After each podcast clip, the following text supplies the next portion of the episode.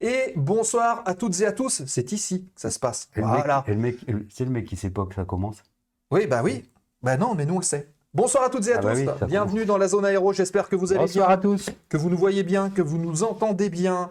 Soyez les bienvenus euh, sur euh, au bar de la zone aéro Oui. et euh, avec Nico qui est là ce soir. Et oui, je suis revenu. Il est revenu Je suis allé au salon des métiers aéronautiques où j'ai vu des écoles. et c'était bien. Et c'était bien. Et c'était bien. Voilà. Parfait. bon ben voilà. J'ai vu des amis, tout ça, Bah, des, peut-être des gens sérieux. chat, euh, vous l'avez peut-être J'ai vu Nico, des hein. gens sérieux, puis j'ai vu des, Des- des malfaisants. Pas de nom, on a dit. Non.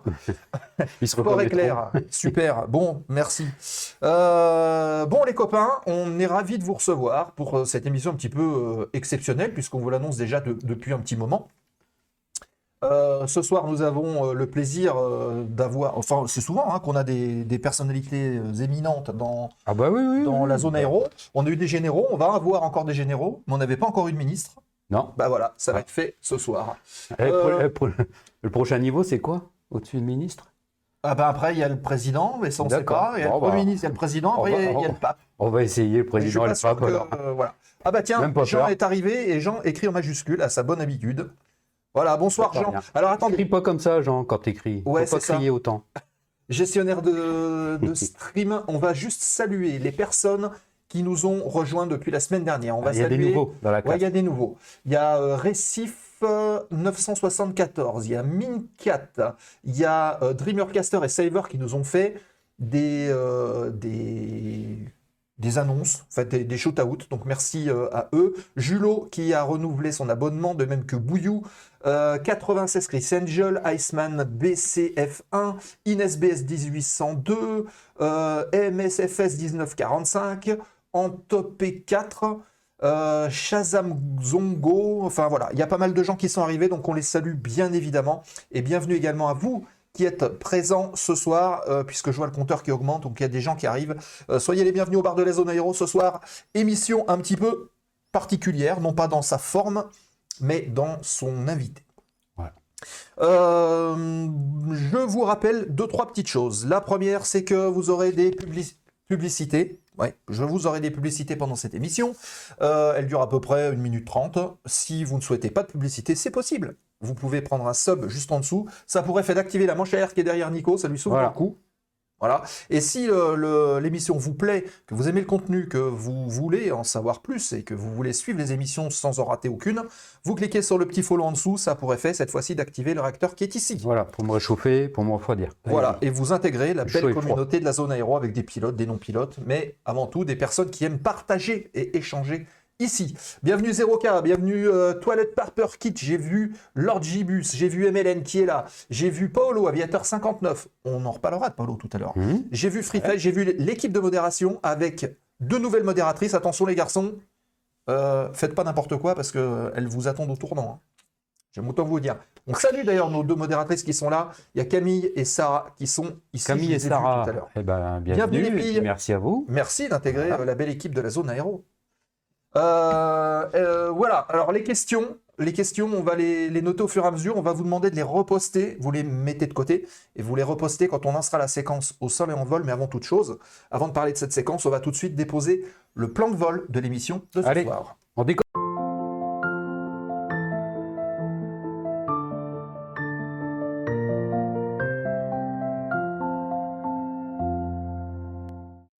Et bonsoir les Scott, bienvenue, bienvenue les Scott. Bonsoir, je suis nouveau, et ben bienvenue.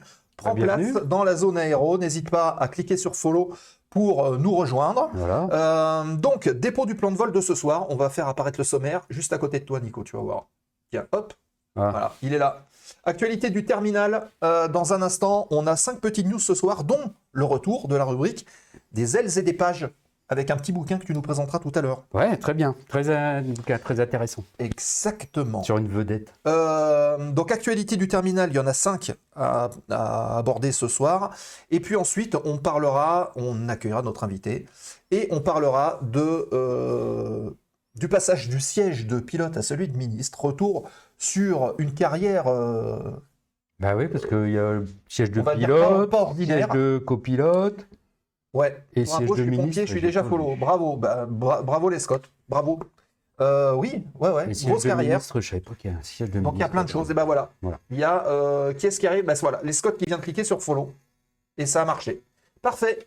Euh, donc euh, on va discuter avec lui une grosse une grosse heure, Voilà. sachant que c'est pour ça qu'on va faire vite puisqu'il doit partir vers vers 55 je crois. Donc on va essayer d'être de condenser et de faire de faire bien les choses. Euh, donc vous pourrez poser vos questions euh, à Monsieur le Ministre tout à l'heure. Et puis, euh, et puis tout à l'heure, fin d'émission, séquence remise de gaz, foire aux questions, 5 minutes, pour vous présenter aussi un programme très riche à On doit juste leur prévenir que pour le protocole, à chaque message dans le chat, il faudra dire Monsieur le ministre. Oui, comme nous d'ailleurs. Voilà. Comme nous. Euh, donc, euh, ce qu'on va faire, euh, on va prendre les questions évidemment, vous les postez, on les met de côté, et puis, et puis on les fait apparaître au fur et à mesure de la discussion. S'il y a beaucoup de questions et qu'on a déjà abordé le thème, on essaiera d'enchaîner parce qu'encore une fois, on est un petit peu limité dans le temps. Voilà. Que dire de plus? C'est tout? Eh ben, on Que dire de plus? C'est tout. Alors, on enlève le sommaire et on démarre les actus.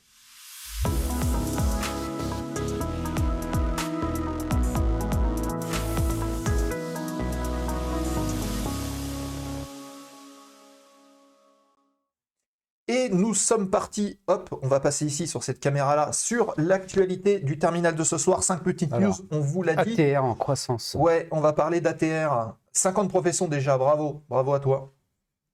Allez, on démarre ATR euh, en croissance, bah, sauf les, les livraisons. Ah, Tout marche bien, sauf les livraisons. Donc en 2023, ATR, hein, donc euh, le constructeur d'avions euh, qui est situé à, à Toulouse, Toulouse. vous le connaissez, hein, qui font des ATR 42 et des ATR 72, euh, a Des connu une, grosse année de croissance après la crise, avec des commandes, avec des livraisons en forte augmentation, respectivement 53 et 44 donc 53 de commandes et 44 d'augmentation de livraison.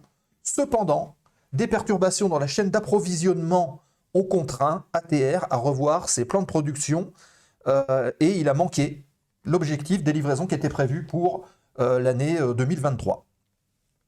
Euh, malgré cela, les commandes ont augmenté avec une quarantaine d'appareils qui ont été commandés et ATR a, a accueilli 11 nouvelles compagnies clientes, ce qui est quand même euh, intéressant.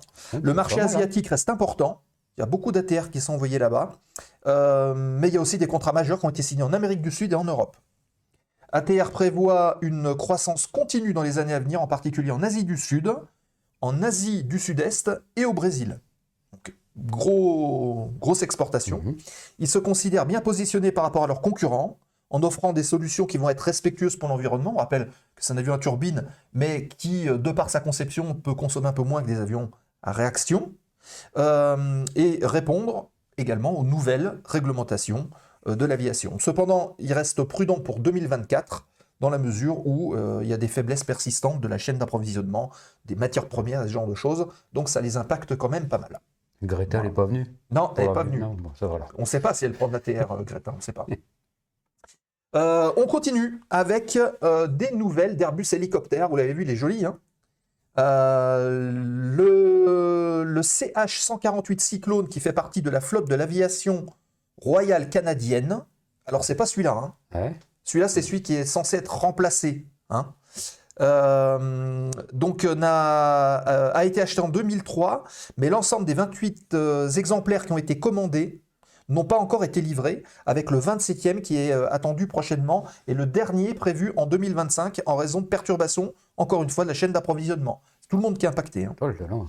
Euh, depuis son premier vol en 2008, le CH-148 Cyclone a plus- connu plusieurs problèmes techniques, notamment des soucis de motorisation, des soucis de cric, de fissures, euh, des incidents de logiciel aussi.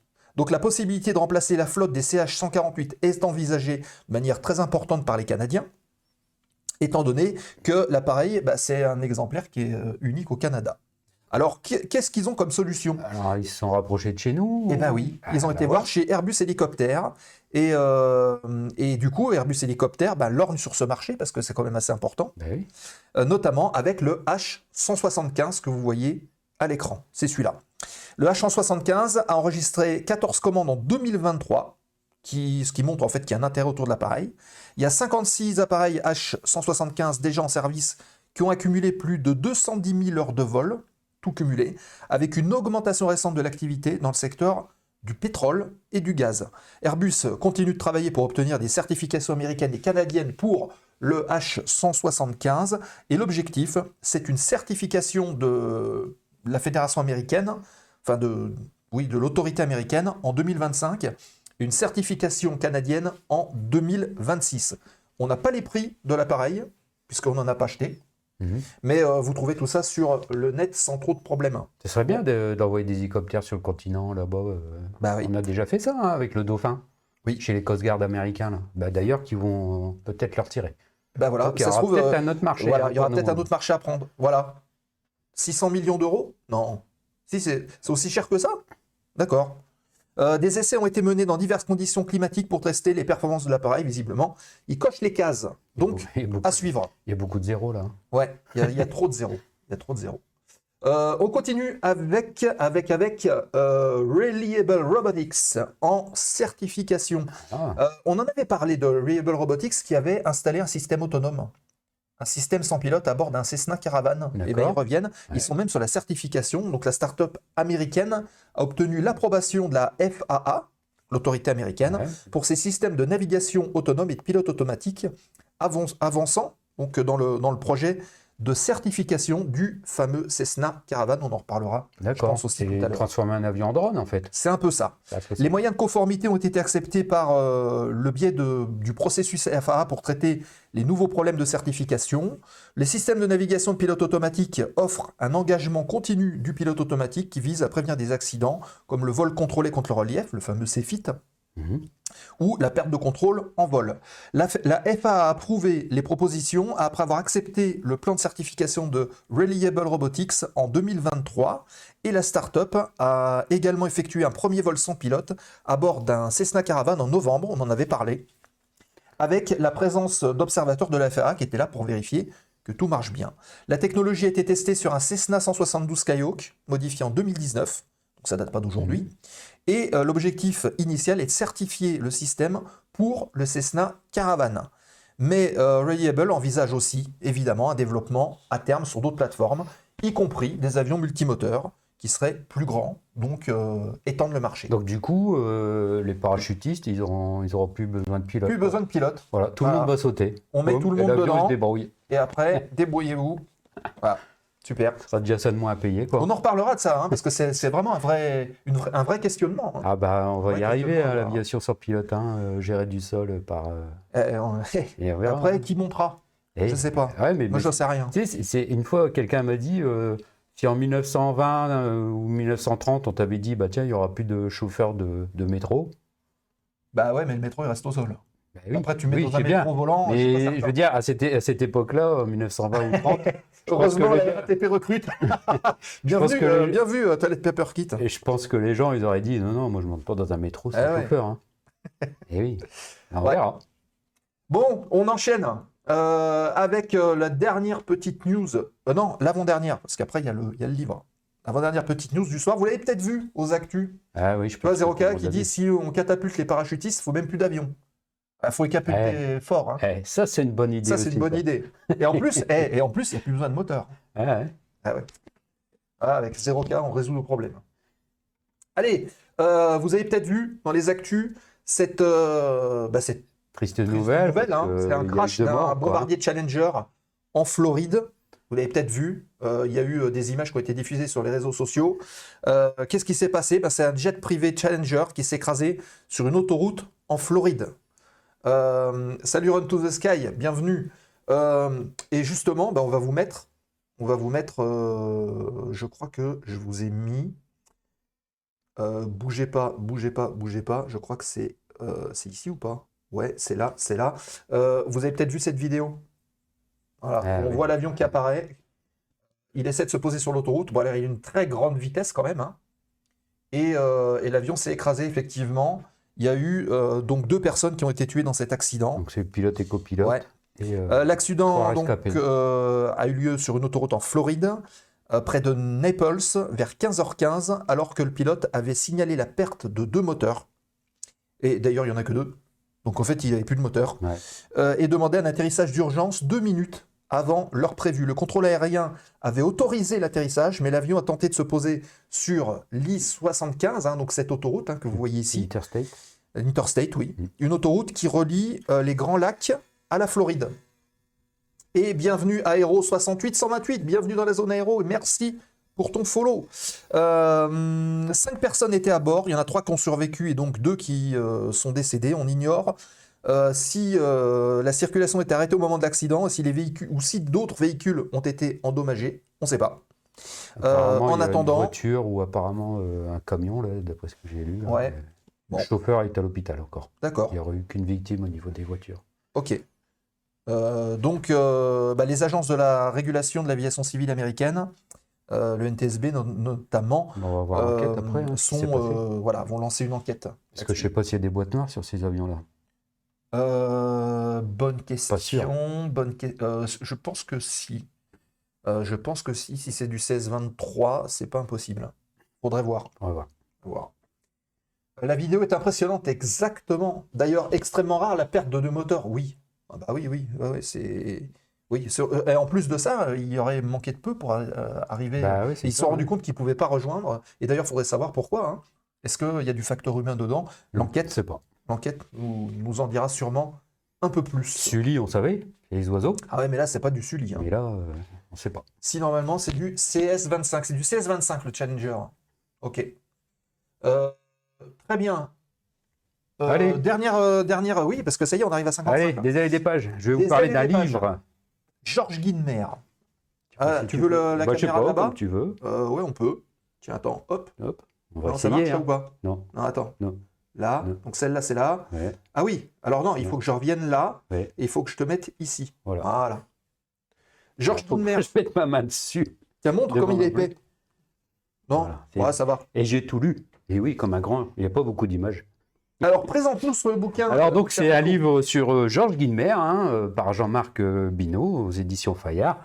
Donc c'est un livre euh, très intéressant. Alors je suppose qu'il y en a peut-être beaucoup parmi vous qui connaissent un peu déjà la vie de, de, de Guilmer, Georges Guilmer. hein. C'est un gamin, on va dire. Hein, il était... non, non, Bah, mais... Sur la photo, ça peut l'air d'être un gamin quand même. Oui, mais là il y a quand même quelques heures de vol de guerre. Ah, oui, ça marque beaucoup. Et en fait, euh, non, non, c'était un très jeune gamin. Il avait, euh, je sais plus quel âge il avait, il devait avoir 20, 20 ans, quoi. Tu vois, quand il est, rentré dans l'armée, il voulait absolument se battre en 14-18. Et il est rentré par la petite porte, en fait, tu vois. Il voulait pas de lui parce qu'il était maigrichon, il était un peu malade. Et puis, du coup, euh, ben, il est rentré un peu de force dans l'armée. Et puis, ils l'ont mis ben, apprenti mécano. Il balayait les hangars, il balayait tout ça. Et puis après, il a fait sa demande qui a été appuyée par, qui a été appuyée par, plus qui, commandant, je sais plus quoi. euh, je réviserai. Ouais. Enfin, bah bref. non, mais vous lirez le livre. Et voilà, alors lisez le livre parce que bon, euh, c'est sûr qu'après la guerre, il y a eu beaucoup de livres sur lui, hein, parce que c'était quand même l'as des as français jusqu'à sa mort, jusqu'en 1917. Euh, c'était une vedette, un peu comme aujourd'hui on a Mbappé ou comme on a eu Zidane. Ouais. Voilà, donc quand il est mort, bah, ça fait un drame un peu national partout en France, parce que c'était un héros. Et Il y avait une base, la base de Dijon d'ailleurs. voilà, donc il faisait partie de l'escadrille des cigognes. Et il y a Cyver qui vient d'arriver avec 43 Et, euh, personnes. Voilà, donc il y a-. Il y a Bordeaux qui a fait un, un livre, c'est l'écrivain qui s'appelle Bordeaux qui a, qui a écrit un livre sur lui. Il y a Jules Roy qui a écrit un livre sur lui aussi. Bon, tout ça c'était un peu enjolivé pour, parce que c'était les héros et tout. Euh, Ah. Jules Roy c'était un peu romancé, tout ça. Et lui, il remet tout bien en place. Donc euh, Jean-Marc Binot, il remet tout en place, euh, il redit les vérités, il va chercher euh, là les, les choses qui ont, Ouais, qui ont été un peu fausses, un peu, un peu trop enjolivées, et puis il, remet tout en place. il remet en place. Donc c'est un dossier très intéressant à lire. Et on le trouve où? Ils font. Oh, bah, Partout? Ouais. C'est récent, hein, c'est un livre récent. hein. Ouais, donc vous tapez euh. Georges Guinmer et euh, vous 2017. aurez tout. Voilà. Voilà, 24 euros, mais voilà, si vous intéressez aux As. Mm. euh, voilà. D'ailleurs, ce sera le sujet aussi de dimanche soir, Oui, dimanche soir. 14-18. D'ailleurs, dimanche soir, hop, on va revenir ici. Voilà. Hop. Et bienvenue, euh, monsieur Pépère. Bienvenue. Il y a pas mal de Très gens qui arrivent. euh, Ça nous fait plaisir. Notre invité n'y est pas pour rien, je suppose. Euh, et merci aussi à Inforea qui vient de renouveler son abonnement. Merci Thomas. Merci Nico. Bah de rien. Merci pour euh, cette. euh, Mais je le relirai parce que apparemment j'avais des lacunes là, Ouais. tu vois, ce soir. D'accord. Bon, bah voilà. Je suis sur une autre période en ce moment, donc. N'hésitez euh, pas à partager. guerre du Pacifique en ce moment, donc. Si coup, vous lisez des bouquins Nico et vous avez des choses à partager, le Discord il est à votre disposition. hein. On peut faire aussi de l'échange autour des livres. Ah bah oui, avec vous grand pouvez plaisir, hein. proposer des livres aussi que je lirai, hein, si c'est. voilà. Exactement. Exactement. Très beau plateau de TV. Merci à vous. Alors, il est l'heure. Euh, on a fini les actus euh, du terminal. On parlait tout de suite de Push to Talk. On vous donne rendez-vous dimanche soir à 19h. Spécial puisque, 14-18, euh, on va, dire. faire voilà, une émission Push to Talk Historique. spéciale 14-18 avec des invités de marque. On aura David du Fanat de l'aviation qui sera avec nous. Il y aura Paolo, Grand spécialiste, donc euh, aviateur 59 qui est collectionneur, qui collectionneur, chat. qu'on a déjà eu dans l'émission, Oui. en direct, du Et Nord. on a euh, un autre euh, streamer qui fait de la géopolitique, c'est Voilà. Romain, Romain. Rivière de la chaîne Le Flot de l'Histoire. Et on reviendra sur l'impact de l'aviation durant les grandes guerres et voir bah, qu'est-ce que ça aurait donné avec. Enfin, on sait ce que ça a donné avec, mais qu'est-ce que ça aurait pu donner sans et en quoi ça a pu changer le cours de la guerre. Donc ça, c'est prévu dimanche soir à 19h. On vous donne rendez-vous. Euh, spécial 14-18, ils seront plus tout jeunes. Oui, c'est sûr. Bon, allez les amis, euh, il est temps de retrouver notre, Notre invité. invité. Il est pilote, il est ministre, il fait tout et en plus il participe dans la zone aéro. Ça nous fait bien plaisir. Vous pourrez poser vos questions dans un instant à Jean-Baptiste Djebari qui est avec nous. On le, retrouve tout, on le retrouve tout de suite. C'est la séquence au sol et en vol. Au sol.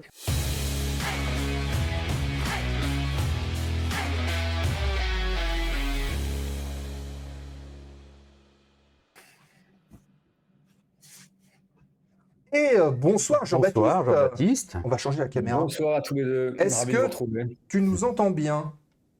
Hop, Je voilà. vous entends très bien. J'ai même suivi la chronique sur le livre, la brillante chronique sur Ah. le livre à l'instant. Brillante. Il est là le responsable. hein. Voilà. Non, non, mais il, m'a pris de court tout à l'heure. là. Est-ce que tu as un livre à présenter? Et j'ai dit, bah oui, j'y suis là. Et puis, euh, en fait, ça fait un moment que je l'ai lu. Il faudrait que je le relise. Mais euh, Bah un oui. bouquin très intéressant. Il faut toujours lire les bouquins d'histoire. euh. Ça donne envie, ça donne envie vraiment. Voilà, toujours aussi incroyable votre choix d'intervenant. Bah non, c'est normal, on reçoit des gens de qualité. Bienvenue Justice AVD, il y a plein. de- Alors, Jean-Baptiste, il y a tout le monde qui te salue dans le, dans le chat là. hein. Ils sont, ils Eh sont ben, je polis. les salue également. Je suis ravi Voilà, de donc, il y a du me- bonsoir, monsieur le ministre. Il y a du euh, bonsoir, JB. Il y a du bonsoir. euh, Ah bon Où ça Je vois pas. Non, je dis, Ah, je rigole. d'accord. Euh, alors, on va. euh, ce que je te propose de faire, c'est une petite séquence présentation par l'invité, comme on a l'habitude de faire. On va lancer un petit chrono, j'espère qu'il va marcher. Et euh, puis, au bout d'une minute, euh, on reprend la discussion. Ok. Ça marche? Alors, on va essayer de le lancer. Est-ce que, est que ça part ou pas? On va le voir logiquement. Ouais, c'est bon, C'est c'est parti. parti. Euh, je vois le chrono. Donc, en une minute, euh, alors si je veux me présenter rapidement, je dirais que j'ai peut-être déjà eu trois vies. J'ai effectivement eu une vie dans l'aviation, euh, essentiellement dans, l'aviation d'affaires comme, pilote. Euh, j'ai commencé chez NetJets, on en reparlera peut-être un peu plus tard. Ensuite, j'ai créé des opérateurs dans l'aviation d'affaires et j'ai voulu créer une compagnie aérienne en 2015 euh, qui m'a amené à rencontrer Emmanuel Macron, qui à l'époque était ministre de l'économie. On s'en reparlera également si vous voulez. Et euh, mon dernier job avant la politique, c'était euh, directeur des opérations aériennes de Jetfly, qui est un, un gros opérateur européen euh, qui vole sur des avions d'affaires, essentiellement des Pilatus. Ensuite, la politique, le ministère, euh, pas mal de sujets euh, de gestion de crise, du Covid, de relance euh, de, l'aviation et notamment de la, nouvelle génération d'avions et des carburants d'aviation durable. Et donc, depuis un an et demi, plutôt une activité d'investissement, notamment dans, ces secteurs de la transition énergétique, et puis toujours une activité de pilote, essentiellement bénévole avec Aviation sans frontières sur Cessna Caravan. Voilà. Ok, bah c'est bien, nickel. On est en plus on est pile poil dans les temps. Donc effectivement, c'est trois On- vies, on- peut-être même quatre. On voit quelqu'un qui a l'habitude des médias. Ouais. Ah ouais, ça, ça, ça se voit.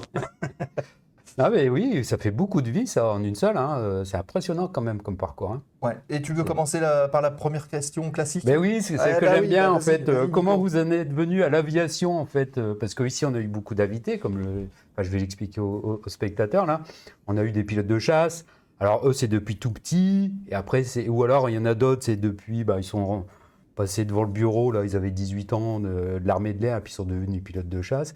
Et vous alors c'est depuis tout petit, l'âge de 3 ans, 4 ans ou c'est venu après euh, Ouais, c'était tout débuts. progressif, je pense. Maquette, revue Ouais, alors d'abord, le tout début, j'ai toujours été attiré par le, par le ciel, on va le dire, on va le dire comme ça. J'ai toujours eu les yeux qui, euh, qui se, qui se levait vers le ciel quand un avion passait. C'est sûr qu'il y avait ce, truc-là. J'ai toujours été attiré par les transports en général. Et alors, paradoxalement, quand j'étais petit, j'étais lecteur avec mon frère d'une revue euh, qui s'appelle, qui s'appelait, qui s'appelle toujours, je crois d'ailleurs, la, Vie du rail. Et c'était plutôt une revue, euh, une revue sur les trains. Mmh. Et avec euh, mon frère et, mon grand-père, on, jouait plutôt à des, à des réseaux ferroviaires dans, dans, la maison familiale du Limousin. Et, donc, ça, ça a été mon premier, première approche un peu technique sur ce qui, sur ce qui, se transporte en quelque sorte. Mmh. Et puis après, je crois que le moment où vraiment ça m'a, ça m'a déclenché l'envie d'être pilote, c'était euh, à La Ferté-Alais. J'ai eu la chance de faire un, tour dans un avion qui s'appelle le Brochet.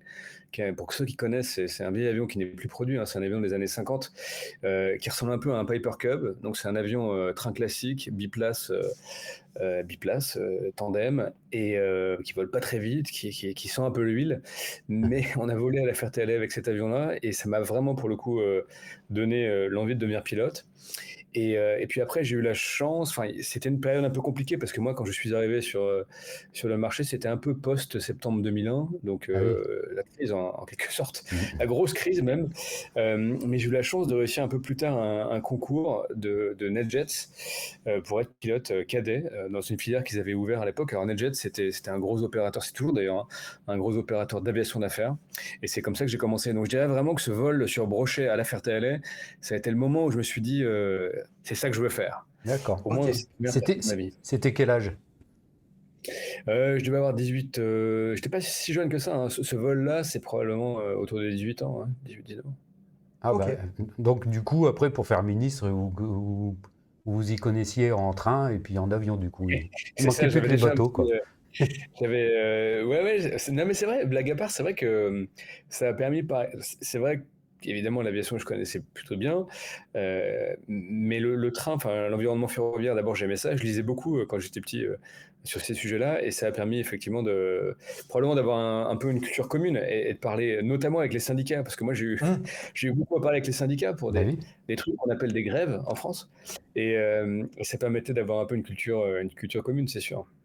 Ouais. D'accord, ouais, bah on y reviendra tout à l'heure un peu, un peu l'agenda d'un ministre du transport, parce que vous êtes pilote, euh, enfin tu es pilote et puis. Euh, Est-ce qu'on vole beaucoup aussi Voilà, après il faut s'occuper de, choses qui sont peut-être pas forcément. Enfin, moi, le train, j'ai fait du train électrique aussi. Hein. Mais ça, ça m'intéresse voilà, plus, plus, autant que ça maintenant. Alors, il y a déjà quelques petites questions dans le chat. On rappelle hein, au chat que vous pouvez poser des questions à notre invité, à tous nos invités. Euh, on commence par J'entends rien. Euh, qui pose cette, cette, très bonne question. Hop, je l'ai perdu. Voilà. Bonsoir, monsieur le ministre. Est-ce qu'on peut l'afficher? Oui, on doit pouvoir l'afficher. Voilà. Voilà, parfait. Bonsoir, monsieur le ministre. Auriez-vous préféré le ministère des Armées? Ça, c'est une bonne question. Ah, ouais, ah c'est une bonne question. Euh, c'est une, une, bonne question. Et je vais y répondre. Euh, je ne crois pas que j'aurais préféré le ministère des Armées. Mais parce que vraiment, il se trouve que j'ai répondu à une interview il n'y a pas très longtemps et on m'a demandé pourquoi, pourquoi ministre. Et, moi, j'ai vraiment dit, ce qui est vrai, hein, c'est que j'avais pas prévu la politique dans ma vie mais j'avais euh, l'envie que j'avais, c'était d'être ministre des Transports. Vraiment, parce, que, parce que ça me passionne, parce que c'est la vie quotidienne, parce que c'est l'industrie, parce qu'il euh, il se passe beaucoup de choses, que la France a, a toujours beaucoup innové. Enfin, c'est mmh vrai pour le Concorde, le TGV, bref, qu'on a une histoire comme ça. On parlait de Guillemère tout à l'heure, mais on a une histoire euh, absolument incroyable dans, dans le monde des transports. Et donc, je voulais être ministre des Transports. Mais il y avait un autre ministère avec lequel j'avais, par, par nature, des affinités, c'était le ministère des Armées. Ça, c'est vrai. Et, euh, affinité pourquoi bah, D'abord parce que, parce que, parce que l'aviation, parce que, parce que l'armée de l'espace, parce que je m'intéresse aussi beaucoup au spatial, euh, parce qu'on avait quand même quelques sujets à traiter avec le ministère des Armées sur tout ce qui était application un peu, un peu dual, puisque par définition, mmh. notamment dans l'aéronautique, il y a beaucoup d'applications civiles et militaires. Donc on, on, parlait pas mal évidemment avec, euh, avec mon collègue ministre des Armées. Et, euh, et non, non, et puis j'aime bien, je pense que j'aime bien la culture de, des armées en général, pas que de l'armée de l'air. J'aime bien l'engagement aussi des, des, forces. Hein, sur, euh, bah, quand, parfois, on parle comme ça un peu des valeurs de la France, de l'intérêt général. Quand on parle à des militaires qui, qui, savent ce que ça veut dire de mmh. payer parfois de leur sang euh, et de leur vie euh, l'engagement pour la France, c'est, moi j'aime bien, voilà, j'aime bien le contact des armées. Et d'ailleurs, je suis un modeste réserviste de l'armée de l'air et de l'espace, de la réserve citoyenne, mais, mais j'aime beaucoup le monde des armées. Et euh, pour, pour- voilà, pour ces valeurs. Donc, donc voilà, ministre, ministre des Armées, c'est- pas mal aussi. Ah, Ah bah alors, Peut-être pour une prochaine. Je sais pas. non, non, non, j'ai- payé ma cotisation déjà, j'ai pas mal Ah, d'accord, ok. Euh, autre question bah, qui, qui- qui nous parle un peu plus euh, d'espace, hein, c'est Saver. est arrivé avec ses 43 euh, followers. Moi j'ai une question. Est-ce que, vous... Est-ce que tu préfères Star Wars ou Star Trek? Non, moi je suis génération Star Wars, défi- définitivement. Ah, je pense que ça va lui plaire. Et, et, euh, et pour toujours. Donc, euh, non, non, Star Wars, ouais, vraiment. Et j'adore l'espace. Moi, c'est vraiment. euh, En fait, quand j'étais petit, je regardais le ciel et je regardais le, le ciel et, et l'espace. Et ça m'intéresse toujours. D'ailleurs, j'accompagne quelques startups là, dans le monde du spatial actuellement. Ouais. Et, euh, et on est en plus. Enfin, je trouve qu'en plus, ces deux secteurs, là, l'aéronautique et le spatial, l'aérospatial euh, d'une façon générale, c'est des secteurs qui innovent vachement. Il se passe vraiment beaucoup, beaucoup de choses. Et, et je pense que c'est encore un des secteurs dans lequel la France peut, peut avoir un, un rôle un peu, un peu mondial. Donc, c'est- assez passionnant. Ouais. On n'en parle pas assez. Et Heureusement qu'il y a la zone aéro. est-ce que, dans vo- est-ce que dans votre parcours, vous auriez pu peut-être euh, être candidat pour être astronaute? Ouais, alors je l'ai jamais euh, envisagé comme ça, mais j'aurais, probablement euh, pu tenter, mais bon, on a quand même des, des- des héros de l'espace, hein, avec Thomas Pesquet, euh, Mhm. aujourd'hui avec euh, notre astronaute féminine, il faudra d'ailleurs l'inviter, elle est incroyable. Et, mais non, non, en fait, j'aurais quand même envie un jour, notamment, de faire un, un peu un vol comme, comme- Là, là j'accompagne, enfin, j'ai- j'aide un peu des, des- des boîtes qui notamment développent un peu des, des concepts de, de ballons qui vont dans l'espace, qui font euh, 45 minutes, une heure dans l'espace et qui, et qui redescendent. Ça, par exemple, j'aimerais bien faire. D'accord. D'accord. J'aimerais bien un peu voir la, la Terre d'en haut, entre euh, quelque part dans la stratosphère, pour voir un peu, euh, pour avoir cette, cette sens- sensation-là de, Mm. ouais. Ok. de- Pour être sûr de- que la Terre n'est pas plate, en fait. Ouais, j'ai encore un doute. J'ai encore un petit doute et il est temps de le lever. Vraiment. D'accord. Alors, il y a déjà pas mal de questions qui arrivent, on va les prendre euh, au fur et à mesure. Il y a 0K qui demande est-ce que le ministre des Transports a un avion à sa disposition, comme peut-être d'autres ministres ou le président? Euh, alors c'est un peu plus compliqué que ça. D'abord, il y a les avions euh, gouvernementaux. Donc, euh, en fonction du type de mission, de là où on va, du déplacement, bah, typiquement, si le président se déplace avec plusieurs ministres, on, on se déplace avec euh, l'avion présidentiel. Ça a été, ça a été le cas, hein, à pas mal de reprises. Alors, les avions présidentiels, il y en a, il y en a quelques-uns. Il y a l'Airbus A330 présidentiel et puis il y a la flotte de l'ETEC, donc essentiellement des, pardon, des Falcon 7X. Et, euh, et après, alors comme ministre des Transports, euh, il y a les avions de la DGAC, alors, qui sont des avions plus, plus petits et, et plus modestes, qui sont euh, des Beech en général, des Beech euh, 90, 200 et, et puis des Barons. Et, Mhm. et c'est des avions, on y a accès. Alors, typiquement, si on a. Aujourd'hui, il y a quand même beaucoup de restrictions hein, sur l'utilisation de l'aviation, mais on y a accès, par exemple, si on a des vols un peu compliqués ou si on a des urgences. Donc, typiquement, Ouais. je, urgences. prends des exemples pas très, pas très sympathiques, mais on a, euh, je dis n'importe quoi, un, un crash avec des enfants dans un bus euh, en pleine nuit, ben, on peut prendre effectivement un avion de la DGAC. Et il y a aussi les avions du ministère de l'Intérieur. Ça m'est arrivé de me rendre, euh, par exemple, sur des gros accidents avec, avec Gérald Darmanin en utilisant un, de mémoire un Beech 1900 de, de la douane. Donc oui, il y a quand même des avions, on peut avoir accès à des avions euh, gouvernementaux pour euh, différents types de missions. Et, euh, et effectivement, d'ailleurs, les avions de la DGAC, ils sont, ils sont disponibles pour les, les autres ministres également. hein. Mais c'est plutôt de, de l'urgence, qu'on va dire.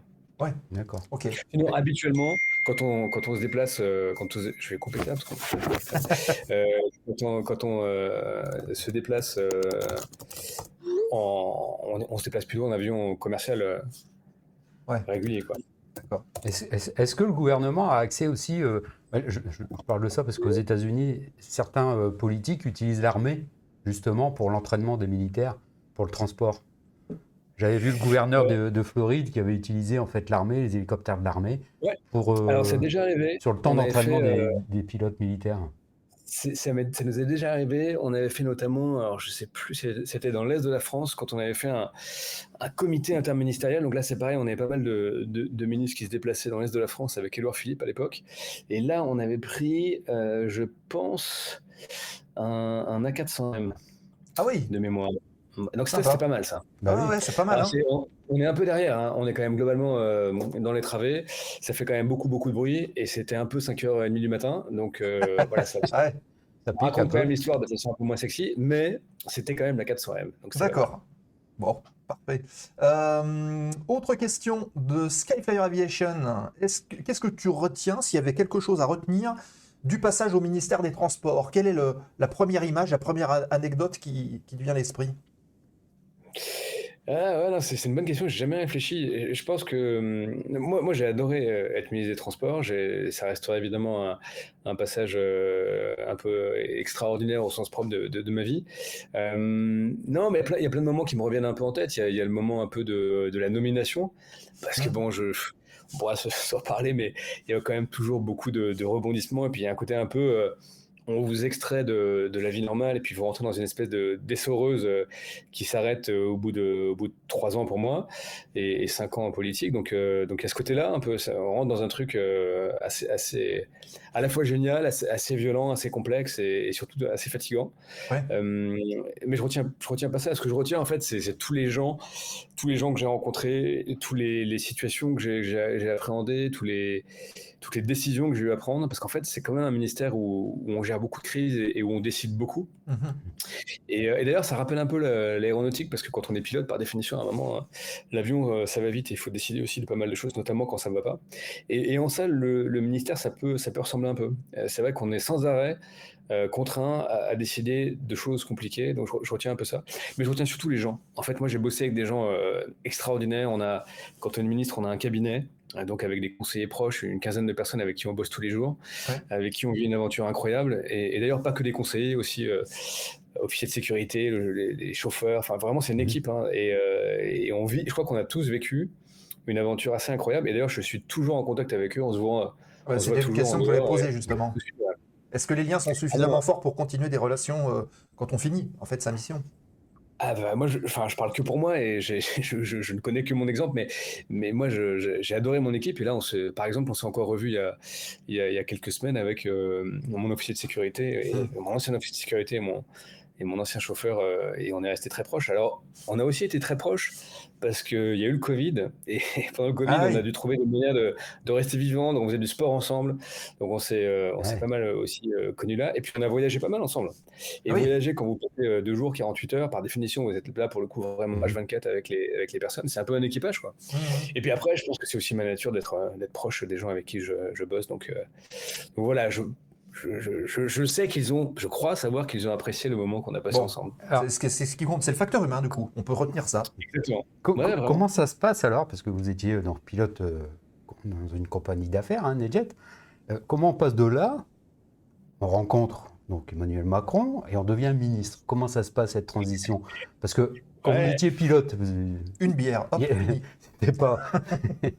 vous dites pas, bah, vais, je, vais, je vais être pilote d'affaires pour être ministre après. Je veux dire, c'est pas pas le parcours. Non, euh, c'est le, le, le, pas le, enfin oui, oui, il y a toujours une part de hasard et de chance dans les rencontres, mais en fait, les crises ont aussi joué un, rôle parce que moi, quand je suis arrivé dans l'aviation d'affaires, c'était la, crise financière pour le coup. Et, euh, chez NetJets, je devais être le, pilote euh, numéro 1000 euh, et quelques. Et à l'époque, il y avait quasiment 200 avions. Mmh. Et, donc la crise financière arrive.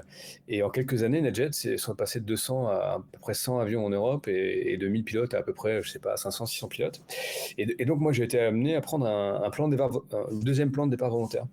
Et, donc j'ai eu un peu de, pour la première fois de ma vie, un tout petit peu d'argent et euh, alors c'était pas énorme mais à l'époque ça me paraissait énorme. Et, euh, je me suis demandé quoi faire avec ça. Et il se trouve que le hasard a fait que il y avait notamment un, copain qui lançait euh, une opération au Bourget. Donc je, l'ai aidé à, monter un petit peu ça. Et puis après comme ça de, choses une chose en un an une autre j'ai rencontré un, investisseur du web qui voulait monter une, compagnie aérienne non pas d'affaires mais régionale sur PC12 et donc c'est comme ça que, que j'ai rencontré Jetfly qui opérait des PC c'est comme ça que j'ai essayé de monter une compagnie aérienne régionale, et c'est comme ça que j'ai rencontré Emmanuel Macron. Euh, donc il y a beaucoup comme ça de, de, de, de projets, d'initiatives, de rencontres euh, et, et, quand j'ai rencontré Emmanuel Macron en 2015, c'est vrai que je l'avais trouvé euh, un, un, peu différent des, des, autres, des, autres, hommes politiques que j'avais mmh. rencontrés. Et, et j'ai suivi un petit peu son, son aventure qui, qui, démarrait tout juste. Hein. On est, là, on était en 2015, donc il n'y avait encore pas grand-chose. Mmh. Et euh, donc voilà, moi je dirais que c'est toujours un peu ça, c'est la, la, curiosité des projets, l'envie de, de, de, mener des projets. Clairement, les projets que je voulais mener, c'était dans l'aéronautique, c'était ce que, ce que je connaissais le mieux et ce que je, je préférais, c'est d'ailleurs toujours le, le cas. Et puis, tu as toujours été un grand défenseur de toute façon de, de l'aviation, hein, on peut le, dire. Il y a eu le rail, mais, il y a aussi l'aviation. Hein indécrottable. et pour toujours. Hein, je, pense. D'abord, j'adore ça. J'adore toujours ça. J'essaie de voler autant que je, autant que je peux. Euh, j'adore l'activité de voler. J'adore cette euh, industrie. J'adore les gens qui y travaillent.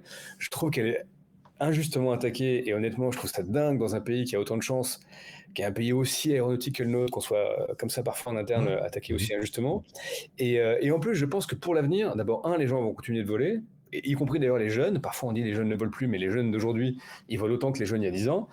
Euh, et, dans le monde, les gens vont continuer de voler. On a la chance d'avoir des acteurs absolument incroyables. Alors dans l'aviation d'affaires, on a effectivement euh, Dassault. Dans l'aviation commerciale, enfin, on les connaissez tous, vous avez cité pour partie euh, Airbus, enfin tout le groupe Airbus, Safran, Thales. Enfin, on a des acteurs incroyables. Et même si on parle que de, de pollution et, et de décarbonation, honnêtement, c'est le seul secteur dans le monde dans lequel euh, nous, les Français, les Européens, on peut avoir une action euh, majeure. Donc je trouve ça fou d'attaquer l'aviation, en dehors du fait que, que, moi, voilà, j'ai une passion pour le secteur. Mais, euh, donc j'ai toujours défendu le secteur, mais je crois pour des bonnes raisons. Et je, prends toujours l'exemple, mais je crois que c'est un exemple qui est assez juste. Hein. On, on, a beaucoup attaqué le secteur du nucléaire il y a 20-25 ans en France. Et on s'en est, on s'est aperçu il y, a, quelques années que non seulement bah, on l'avait quand même un peu endommagé, qu'on en avait un besoin absolu pour, euh, pour tenir nos engagements climatiques, et je veux surtout pas qu'on fasse la même erreur eh avec le secteur quoi. Ça serait une, ça serait une hérésie. Quoi. Alors qu'on a tout en main pour continuer d'être des leaders mondiaux, et quand on voit un peu conjoncturellement comment Airbus euh, va bien par rapport à Boeing, mais c'est génial d'avoir des champions euh, mondiaux comme ça. Et mais en France, on aime bien taper sur ce qui les secteurs qui réussissent. Il y a, on tape comme des sources sur Total, par exemple, en ce moment, alors que si on veut faire la décarbonation de l'aviation, il faudra bien qu'on qu'on passe par le SAF. Exactement. Mmh. Donc, donc voilà, c'est, je sais pas, il y a un peu comme ça parfois de, de j'avais écrit un article il n'y a pas très longtemps sur le, j'avais écrit un article sur la tentation d'un nouveau suicide français, ah. euh, en prenant en comparant un peu euh, le nucléaire et l'aviation et euh, Bon, j'espère que ça va passer, mais, mais je constate qu'il y a quand même des forcenés euh, anti, euh, anti-aviation et que, que, ça me paraît être une hérésie. Est-ce, qu'il y aurait quelque chose à améliorer peut-être dans cette industrie de l'aviation? Je, pense à notre cas personnellement, parce que bon, on fabrique des avions, ça marche très bien, euh, mais au niveau de la formation, est-ce qu'il n'y aurait pas quelque chose peut-être à... Mettre un point, peut-être, oui, aller chercher... À améliorer, ce genre de choses. Ouais, c'est une question pas facile, mais euh, je, pense qu'il y a quelque chose qu'on fait pas très bien ou qu'on faisait pas très bien, c'est la communication. Mmh. Euh, et, et, c'est un secteur remarquable, encore une fois avec des acteurs euh, d'excellence, qui peut-être justement parce que ça marchait bien, a pensé que communiquer c'était pas forcément nécessaire ou en tout cas qu'il l'a fait d'une façon peut-être un peu approximative. Et c'est vrai que moi je me rappelle quand on a quand j'ai commencé à voir arriver Greta Thunberg, tous ces tous ces sujets, j'avais parlé aux j'étais déjà en politique à l'époque, parler mmh. aux, différents patrons des grands groupes, et je leur avais dit, il y a un sujet de communication, parce que tout ce qu'on dit, c'est vrai, c'est juste, mais personne ne l'entend, mmh. personne ne le comprend, et par ailleurs, j'ai l'impression que personne ne nous croit. Donc, euh, donc je pense que s'il y a vraiment un sujet d'amélioration pour ce secteur, c'est certainement la communication.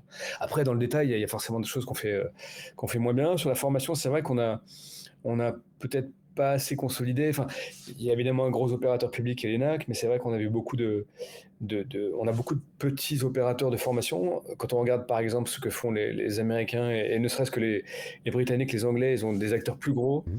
à taille critique, qui attirent peut-être beaucoup plus des acteurs de l'étranger. Alors, je ne sais pas, c'est probablement aussi un sujet un peu culturel, c'est le rapport aussi à l'anglais, que... Euh, historiquement, mais peut-être que là, c'est vrai que ce sujet de la, formation, il mériterait d'être euh, un peu, un peu revu, certainement. Je, m'étais fait une remarque à l'époque où j'étais à, je travaillais à, à l'EPAG à Merville, où euh, je voyais donc euh, euh, les gouvernements partir dans les pays étrangers pour et il y avait toujours des chefs d'entreprise hein, pour vendre des avions derrière. Il y avait toujours pour essayer d'avoir des marchés. Mais est-ce qu'il y avait aussi des directeurs d'école pour, pour pas seulement vendre des avions, mais aussi vendre des formations qui accompagnaient tous ces gens-là? Bah, je, crois, hein, typiquement à l'époque, Marc Walla, qui était le patron de l'ENAC, il était, bah, d'abord, il a beaucoup développé, je parle que de l'ENAC, qui est par définition l'opérateur public, mais il a beaucoup développé euh, et beaucoup internationalisé. Euh, il y a eu des contrats quand même assez importants, avec, euh, en lien d'ailleurs avec des contrats de, de fourniture d'avions avec des opérateurs chinois à l'époque, qui ont été formés pour partir à l'ENAC. Et d'ailleurs, il me semble un peu aussi à l'ESMA à Montpellier à l'époque. Et à Merville aussi, Et, et, et à Merville, effectivement. exactement. Donc il y a eu cette, vague-là là, de formation d'élèves de, pilotes chinois. c'est peut-être un petit peu arrêté, mais Mais oui, ça vaudrait le coup de certainement d'essayer de, recapter. Là, il y, a des, il y a vraiment des zones qui se développent extrêmement fortement sur l'aviation. C'est le cas de, de l'Inde, de l'Indonésie, du Middle East. Et il y a certainement des, entre guillemets, un départ de marché euh, sur la formation des pilotes et, d'ailleurs au-delà des pilotes, euh, des agents d'exploitation, enfin de la filière aéro, certainement des marchés à aller chercher. Hein. Ok. Très bien. C'est une bonne idée, ça c'est une bonne idée pour la vie d'après. Bah voilà, pour la cinquième. Vous m'appelez la prochaine fois que vous avez besoin d'une idée, vous m'appelez. Alors, euh, on va reprendre les questions parce que c'est vrai qu'on on les enregistre. Là, il y en a neuf en attente, donc euh, on y va. Euh, Monsieur Pépère, bonsoir Monsieur le ministre, ancien ministre des Transports. où en est-on sur les avions à hydrogène ou les avions écologiques, on va dire, en adéquation avec cette volonté de transition énergétique? Très bonne question. Ouais, très bonne question. Et, je dois dire que hum, on est plutôt, je pense qu'on est le pays le plus avancé au monde, honnêtement. Euh, d'abord parce qu'il y a quand même deux grandes zones qui, font des choses. Il y, a, nous et les Américains. Les Américains sont assez avancés sur les SAF, donc sur les carburants d'aviation durable. Ils ont d'ailleurs des mécanismes assez, euh, assez puissants là sur des crédits d'impôt pour euh, développer ces, donc c'est des nouveaux, c'est des des biocarburants, du biokérosène. Il y a plein de filières, si vous voulez, on en reparlera, mais l'idée c'est de remplacer le kérosène fossile par du kérosène euh, qui ne l'est pas. Donc les Américains sont assez, avancés là-dessus, mais par contre, je pense que sur la nouvelle génération, les nouvelles techno, typiquement toutes les techno électriques sur les, avions légers, on est, on est très avancé. Euh, sur les technos d'hybridation électrique, euh, on a des acteurs qui se développent aussi très fortement. Je pense à, Ascendance, Flight Technology et à d'autres. On a quand même de très belles startups là, qui sont en train de, bien croître. Euh, je pense à, Aura Aero, enfin, je pense à, à Elixir Aircraft à La Rochelle. Bref, des très belles boîtes qui sont très bien, d'ailleurs, très bien gérées. J'ai eu la chance d'aller voler sur certains de ces avions. Et puis, euh, et puis on a la grosse industrie alors sur l'avion hydrogène, on a Airbus hein, qui va faire voler un avion hydrogène en, 2026 de mémoire. Euh, et d'ailleurs, en fait, faire voler un avion hydrogène, ça. a déjà été fait. Euh, ouais, c'est bientôt. En vrai, ça a déjà été fait. Je crois qu'en en 1985, il doit y avoir un, un Tupolev qui devait s'appeler le Tupolev 155 qui, qui volait déjà. C'était l'ère soviétique, mais on avait déjà un avion à hydrogène euh, liquide hein, qui, qui, avait volé. Donc là, le sujet, c'est pas tant la technologie que bah, de la certifier, de, la rendre, de la rendre sûre, et puis de trouver les économies euh, d'échelle de manière à, faire en sorte que bah, l'avion hydrogène soit abordable en termes de, prix. Parce que par définition, on ne pourra pas mettre autant d'hydrogène qu'on met aujourd'hui de carburant, donc il faudra aussi peut-être repenser un peu l'architecture de l'avion, euh, mettre moins de passagers. Donc tout, ça, évidemment, euh, c'est des investissements en, dizaines de milliards d'euros, hein, ce dont on parle. Donc il faut aussi les organiser pour que ce soit acceptable pour le passager. Mais mhm. je, pense vraiment que sur ces sujets-là, enfin j'en suis même convaincu, on est, euh, on est, on est certainement le pays avec, euh, avec les États-Unis le, plus avancé au monde, c'est sûr. donc il faut garder justement ce fer de lance. Hein. Ah, il y aura peut-être des solutions dans, dans, dans, les vols paraboliques, c'est-à-dire qu'on utilise l'hydrogène pour lancer l'avion et il fait une bonne partie en, planant. Et après il rallume les moteurs à l'arrivée. quoi.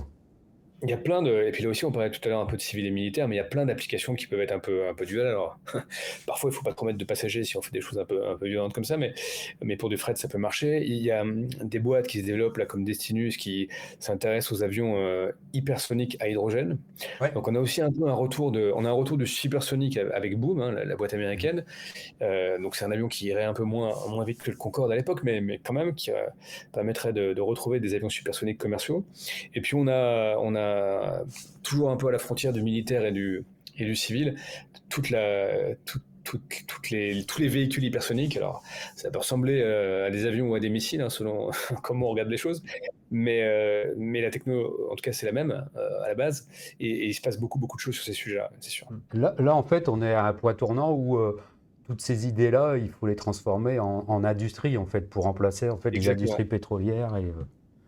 Et, il faut embarquer tout le monde parce qu'il y, a, y a quand même une grande partie. Euh, là, typiquement, euh, les premiers biocarburants, on va prendre euh, des huiles de cuisson usagées Hein. qui sont utilisés au McDo et on va les, on va pas les utiliser directement, on va les traiter un peu, mais on va en faire, on va les mélanger avec du kérosène pour en faire du biokérosène. Ça c'est un peu la première partie. Ensuite, on va s'intéresser un peu aux, déchets agricoles et forestiers. Donc typiquement, on prend de la, paille, du bois, on, on, fermente un peu tout ça, on en fait un gaz et, on transforme ensuite ce, gaz de la même façon en, en, carburant, en, en biokérosène. Et puis la phase d'après, c'est une phase qui va être intéressante et on a vraiment un, un beaucoup à jouer nous les Français avec le nucléaire c'est qu'on va fabriquer de l'hydrogène avec de l'électricité, donc en cassant la molécule d'eau, on va fabriquer l'hydrogène, on va mélanger l'hydrogène avec du CO2 et on va faire un carburant de synthèse, un carburant un peu euh, artificiel. Et euh, ça, ça permet en fait de, bah, ça permet déjà de, faire voler à peu près n'importe quel avion qui sont déjà certifiés pour en recevoir au moins 50%, et surtout ça décarbone tout de suite. Mais si on veut faire tout ça, c'est euh, à peu près euh, une cinquantaine d'usines qu'on doit mettre en, œuvre mmh. d'ici euh, à 2040. Donc c'est énorme, c'est des investissements considérables. Mmh. Mais on peut le faire chez nous. Et c'est ça qui est la bonne nouvelle, c'est que alors c'est de l'investissement, mais c'est aussi de l'emploi local, c'est aussi de l'emploi peu délocalisable. Et ça nous évite de, subir un peu toutes les importations qu'on subit par exemple aujourd'hui sur les véhicules. Aujourd'hui, on a une, industrie du véhicule électrique qui est quand même assez dépendante des batteries chinoises, euh, demain des voitures chinoises. Et là, on est leader. Donc si on s'organise bien et qu'on n'est pas trop mauvais, on peut rester euh, leader pour, pour 40 ans. Donc donc c'est énorme évidemment. Donc moi je, trouve ça assez passionnant. Ça, rappelle un peu le début de l'aviation où on, savait faire et on cherchait des investisseurs pour développer en fait les Blériot, euh, tout ça, les voisins. C'est exactement ça. Je pense mmh. que le sujet là, c'est un sujet d'industrialisation. Donc, c'est beaucoup de capitaux et beaucoup, beaucoup de compétences. Et pour des métiers que parfois on connaît pas encore, hein, ou qui vont être amenés à évoluer. Mais c'est. Moi, je suis... enfin, honnêtement, hein, j'aurais 20 ans aujourd'hui, je voudrais être euh, ingénieur aéronautique. Je pense qu'il y a 20 ans, c'était peut-être un petit peu moins excitant parce qu'on faisait de l'innovation un peu incrémentale, on changeait quelques, quelques variantes sur les avions existants, même si c'était très bien. Hein. Mais, mais là, aujourd'hui, on est en train d'inventer des nouvelles technos et l'idée, c'est de pouvoir les industrialiser en, en 10-15 ans. Donc c'est absolument génial d'être euh, un, un, un, jeune dans la filière aéro aujourd'hui. Et euh, l'État est vraiment derrière ces nouvelles technologies C'est vraiment une priorité, on va dire, nationale là-dessus?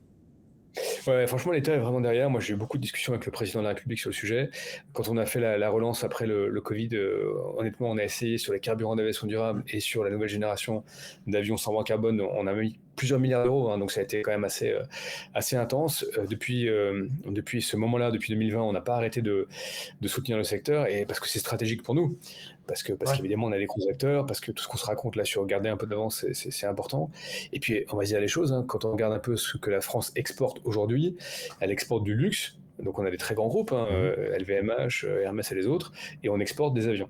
Ouais. Civil et militaire, militaire avec Dassault essentiellement et, et, euh, civil avec euh, toute la filière, notamment Airbus, bien sûr.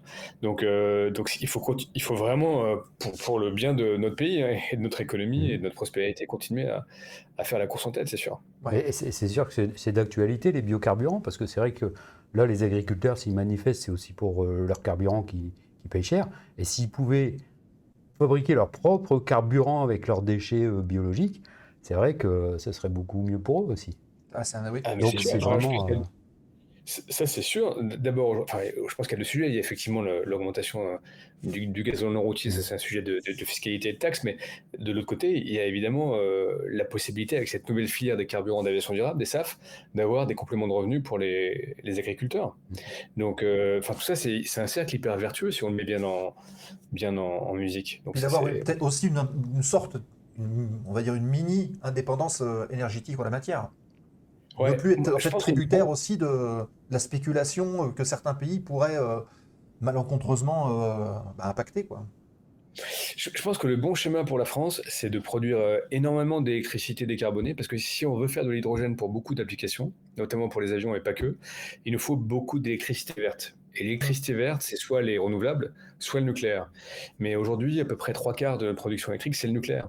Donc on a, nous, un vrai intérêt à avoir beaucoup de nucléaire, le nouveau, le, modulaire, demain la fusion nucléaire, à faire beaucoup d'hydrogène pour toutes ces applications-là, les carburants d'aviation durable et, l'hydrogène pour la mobilité terrestre, pour les voitures, les camions. Et, si on arrive à faire ça, honnêtement, d'ici 15-20 euh, ans, on ne se, on, se sera pas dégagé de notre dépendance à l'énergie fossile et au gaz, mais on aura fait, on aura fait énormément de progrès et on aura solidifié beaucoup d'emplois chez nous. Et, euh, bah, beaucoup d'emplois chez nous, c'est l'avenir pour nos enfants, c'est des impôts qui rentrent, c'est la capacité euh, voilà, de continuer à vivre le modèle français. Donc ça, ce qu'on se raconte là, c'est vraiment très important. Tu vois, Seb, finalement, on n'est pas loin du petit appareil sur la DeLorean de Retour vers le futur. J'ai la ref. la ref. Allez, euh, MLN 208 qui pose une question très intéressante. On en avait déjà parlé dans les émissions de la zone aéro, dans Push to Talk. Plus de 50 aérodromes ont été fermés en France et d'autres fermetures sont prévues. Quelle est votre position en tant que pilote et surtout en tant qu'ancien ministre des Transports? Alors, je sais pas si c'est 50 aérodromes ou 50 euh, points de passage aux frontières, la question, parce qu'il y a beaucoup de points de passage aux frontières qui ont été fermés. Euh, mais après, je crois pas qu'il y ait eu beaucoup de pistes. Il y a eu parfois des niveaux de, contrôle aérien qui, euh, qui où, il y a eu parfois du retrait du contrôle aérien ou de passage du contrôle aérien de la DGAC à, à de la FIS ou de la FIS à, plus rien, mais il n'y a pas beaucoup de pistes qui ont fermé. En revanche, il y a beaucoup de points de passage frontaliers c'est-à-dire la capacité pour un aéroport d'être un, point de douane, qui effectivement ont été, euh, ont été retirés. Donc il en reste encore beaucoup en France. Et puis on a, on a beaucoup, beaucoup d'aérodromes en France. Hein. On en a plus de 400. Euh, c'est énorme. Hein. Je, pense que le seul comparable, ça doit être le Royaume-Uni. Mais c'est euh, énorme par rapport à, tous les, pays européens. Mais ce qui est sûr, c'est qu'il faut qu'on préserve une aviation générale, parce que l'aviation générale, c'est aussi un peu, bah, c'est un vivier de pilote, c'est aussi la dimension passion. Je parlais tout à l'heure de, de la Ferté-Alais. Il faut qu'on ait comme ça des, musées volants avec, euh, des cultures et du savoir-faire qui se transmettent. C'est hyper important pour l'écosystème euh, général. Donc euh, il faut qu'on ait des aérodromes. Et puis c'est vrai que quand on veut voler en France en, VFR avec notre, notre, petit avion le week-end, c'est absolument incroyable d'avoir autant de choix. Quoi. Mais je suis pas sûr que la question sur la fermeture des aérodromes, je pense que c'est plutôt le, le, retrait des points de, de passage frontière. Ah, alors, MLN nous confirme que c'est parlait bien d'aérodrome. Mais bon, on a eu. Euh, des petites pistes, euh, oui, en herbe, là, près des, près des villes, en fait, qui, qui, se construisent autour des terrains. Donc, du coup, comme il y a des riverains, euh, il faut souvent fermer les, aérodromes. Les nuisances, ouais, etc. On pourrait regarder, parce que de mémoire, il doit y avoir 440 euh, aérodromes ouverts à la CAP, à la circulation publique. Je suis pas sûr que 50 est fermé. En revanche, mais, mais je regarderai, pas dire de bêtises, mais euh, ce qui est sûr, c'est qu'il y a eu beaucoup de restrictions, des, des couvre-feux. il y a quand même un sujet d'acceptabilité des, nuisances produites par les aéroports. Et c'est pour ça que les, notamment toute la filière des avions euh, électriques, ça apporte une, superbe réponse. Mmh. Parce que ça permet d'avoir des avions qui font pas trop de bruit, hein, par le bruit aérodynamique, ça permet de, là aussi de, voilà, de rendre euh, le trafic aérien plus acceptable pour les riverains. Bon, qui quand même souvent se sont installés en sachant très bien qu'il y avait un aérodrome, hein. mais, euh, mais quand même ça, permet voilà, de, pacifier parfois les rapports entre, entre les riverains et, et ceux qui opèrent sur les aéroports. C'est vrai qu'il manque pas grand-chose pour le petit avion électrique, là, et puis on pourrait peut-être revenir aussi à une aviation populaire comme il y avait eu dans les années 30. Euh, là où on formait beaucoup de pilotes. Hein, euh, Franchement, c'est super. Hein. J'ai essayé le, petit Vélis là et, euh, et, enfin, je l'ai essayé à Aix-en-Provence et puis à, à Toussus-le-Noble. Et honnêtement, ça, ça, commence à être des avions vraiment sympas. Hein. Alors, c'est, il va falloir les de la même façon, hein, les, faire un peu, les faire un peu grandir, les alourdir, avoir de la, capacité de l'autonomie. Mais là, on a déjà une heure d'autonomie pour faire un peu le pilotage de base. Et, euh, c'est vraiment pas mal. On recharge assez vite euh, au sol. C'est vrai que pour les c'est une solution. Mm. Ouais. Euh, et puis ça permet, bon, il faudra regarder combien coûte l'électricité dans le temps, mais en ce moment, ça permet quand même d'avoir accès à, une, avion, une aviation légère, pas trop chère. Ok. Donc c'est, vraiment pas mal. Ça marche. Euh, on continue les questions oui, parce que oui, ça oui, je vais, arrêter de parler aussi, moi. euh, Prévoyez-vous de travailler dans un proche avenir, ou enfin un avenir proche ou lointain avec le GIFAS C'est MMG7F qui nous demande?